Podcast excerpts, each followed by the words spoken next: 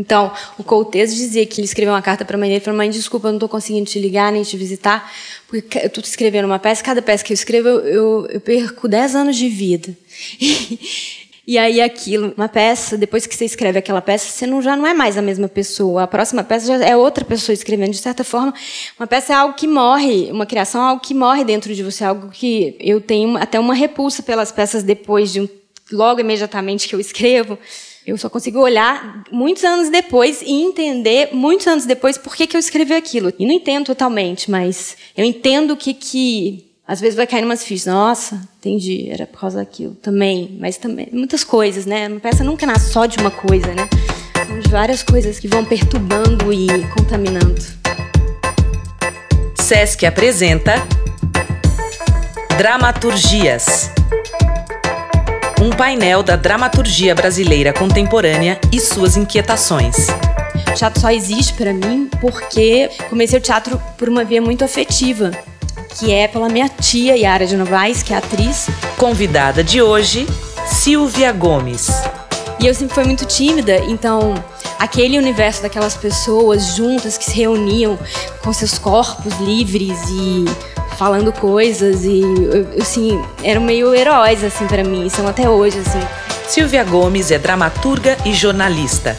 Radicada em São Paulo, é autora de O Céu Cinco Minutos Antes da Tempestade e mantenha fora do alcance do bebê. Além do espanhol, francês, inglês e alemão, foi traduzida para o italiano, o sueco e o mandarim. Depois eu fui fazer comunicação e, paralelamente, falei, vou fazer teatro, porque eu queria estar no teatro de alguma forma também. E nesse lugar, estudando teatro, eu tive que fazer como atriz. E logo eu entendi que eu não conseguia estar nesse lugar, que o meu lugar seria mesmo escrever, então acho que eu continuo fazendo isso, assim, de, sabe, essa pessoa que gosta de olhar as outras pelas frestas, assim. Então eu gosto disso e gosto é, de reunir os meus amigos e falar, ai, ai fala isso aqui para mim, Michelle, você tem coragem de falar essas coisas aqui para mim?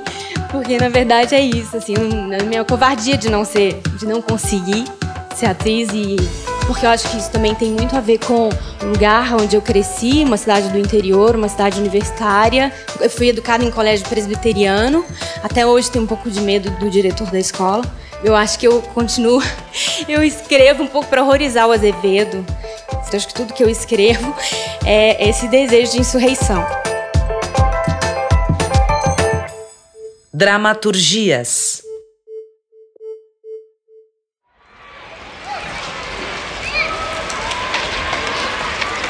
Neste mundo louco, nesta noite brilhante. Duas mulheres brasileiras, M e J. Prólogo.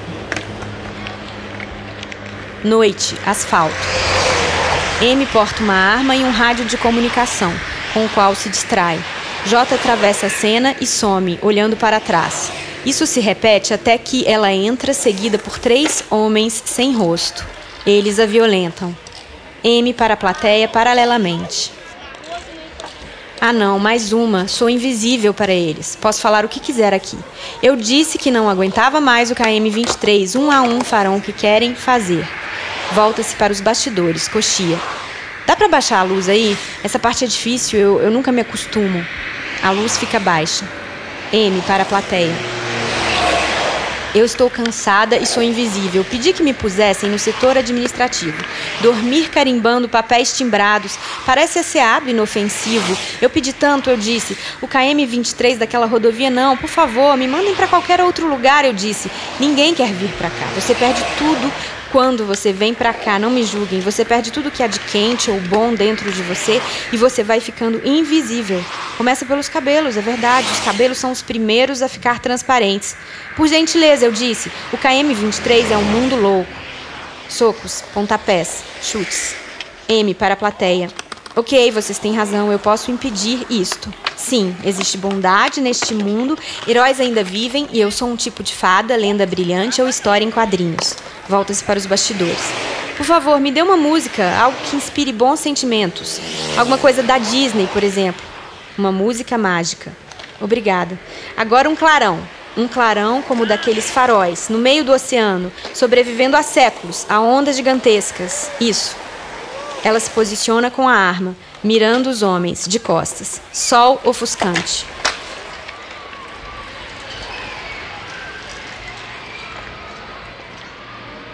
Eu acho que a gente vive num tempo de muitas essa, essa coisa das, das verdades, né, absolutas.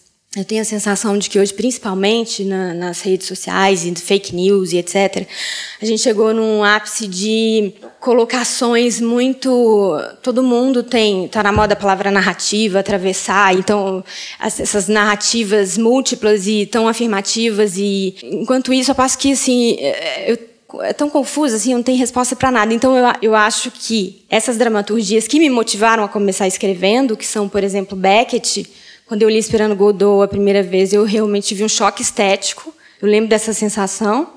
Eu acho que eu tenho a sensação de que esse lugar dessa dramaturgia que pergunta, sabe, de que traz um lugar de fragilidade.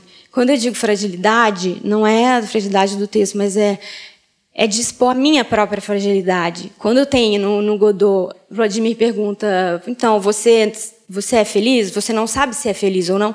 E a resposta do, do menino, eu não sei. Isso me, me traz um lugar que é, esse lugar que a gente consegue alcançar essa precariedade nossa, sabe? Eu acho que o teatro ele consegue, se ele se ele consegue se aprofundar, ele, ele chega nesse lugar que é muito precário, é muito bonito e muito é doído também, mas é um lugar de verdade, né?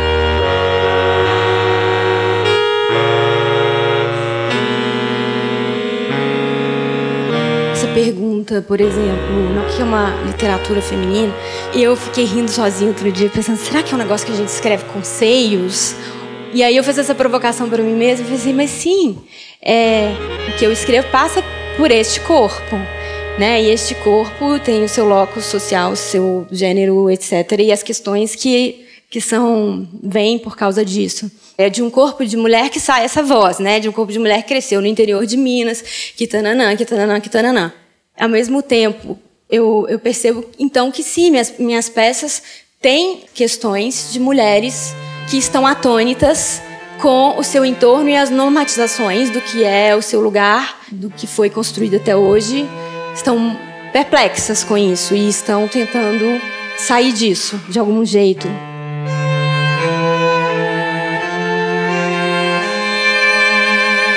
Eu sou muito perplexa. Eu sou, pelo menos uma vez a cada dois dias, eu acordo aquela sensação de não reconhecer as coisas. Cadeira? Por quê? Por quê? Furos? Mesa? Essa sensação de perplexidade. Você tem a sensação de que as coisas que eu escrevo, os personagens que eu escrevo, são essas pessoas que são flagradas nesse momento, assim, de não estou entendendo nada, a verdade nesse lugar de perplexidade e de delírio, é que a gente pode falar as coisas mais perigosas, assim que na verdade é delírio, mas é lucidez, é lucidez extrema, né? Cena 1. Os homens foram embora. J está caída no chão. M. Ei, ei, está ouvindo? Estou falando. J. Vai embora. Ah, está. Saia. Consegue me ver? Me deixe dormir? Sabe me dizer o que aconteceu? Dormir ou desaparecer? Qual o seu nome? Não importa, vá embora. Eu posso ajudar. O que você quer? Quer ajuda para se levantar? Não tá dando, não tá vendo? Quem é você? Lembra o que aconteceu? Posso confiar em você? Vamos, estou aqui. Vamos para onde? Não posso confiar em você com essa roupa. Não sei que dia é hoje. Você é homem ou mulher? O que você acha? Quanto tempo falta para irmos embora? Já cantaram parabéns? Nossa, acho que estou confusa. Ah, começou o delírio. Desculpe, não falo inglês, estou sem calcinha. Nossa, estou confuso. O que está acontecendo? Você deve estar delirando. Você perdeu sangue. Posso ver de perto? Não. Pode ser adrenalina, um tipo de pânico. Lembra o que aconteceu? Sim, estou bem, estou cantando parabéns. Daqui a pouco me levanto. Serei graciosa quando sair andando. Obrigada, pode ir. Não vai confiar em mim, não é? Sim, claro que confio. Agora pode ir. Não confia, não. Sim, confie, vou te dizer o que aconteceu. Quer dizer, eu, eu, me perdi nessa rua e tudo estava escuro e eu caí, quebrei o pé, eu acho, ou a perna, não tenho certeza, tudo bem? Agora pode ir, eu consigo resolver. Não parece verdade. Ou a perna inteira, talvez as duas, mais uma clavícula. Está tudo quebrado, mas dá para sair correndo, mesmo sem clavículas. Posso correr uma maratona quando amanhecer. Está satisfeita? Pode ir agora. Não parece verdade, querida. Não me chame de querida, é falso. Desculpe. Quer dizer, eu costumo andar diretamente no asfalto, mas o asfalto, às vezes, você sabe, o asfalto pode ficar muito quente sobre os seus pés. E acho que foi isso que aconteceu e eu caí. Isso aí no seu cinto é uma arma? Olha, tá tudo quebrado, mas eu estou ótima. Pode ir, não conte para ninguém, não encoste em mim, estou imunda. Não podemos continuar se você não me disser a verdade.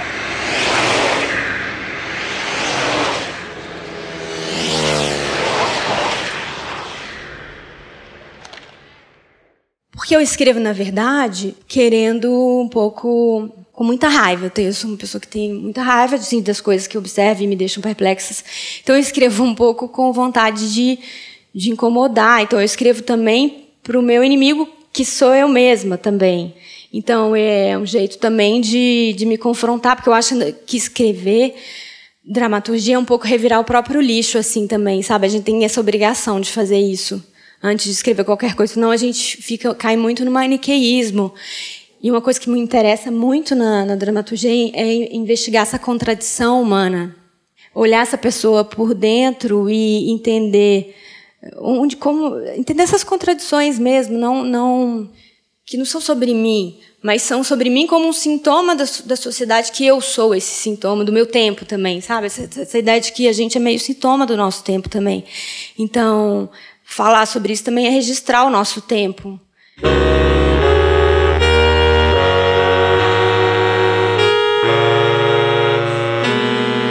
Eu sou muito solitária e eu gosto muito de escrever solitariamente, é um prazer realmente que eu tenho.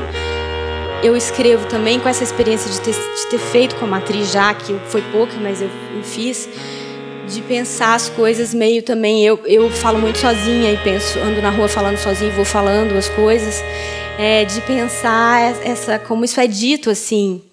É meio para eu queria falar, mas eu não tenho coragem. Eu chamo a Michelle, chamo a Yara, chamo a Débora, chamo os meus amigos também. Vamos falar e me ajuda a falar isso aí que eu não estou conseguindo. Mas é, eu é muito eu, eu me sinto muito privilegiada de ter muitos amigos no teatro, até por causa da Yara e de que me ajudam a fazer, a pôr as peças de pé. E, enfim, se não tivesse essas pessoas, eu não sei se eu teria conseguido, porque. Não sei, sabe? Acho que eu, vem de novo. Eu, sei lá, comecei pela via do afeto. Eu acho que continua sendo assim, assim, de é sempre num lugar mesmo de, de um amigo falar, dar a mão para o outro, falar, vamos lá, vamos fazer isso, vamos com dinheiro, vamos sem dinheiro, ou enfim, vamos fazer.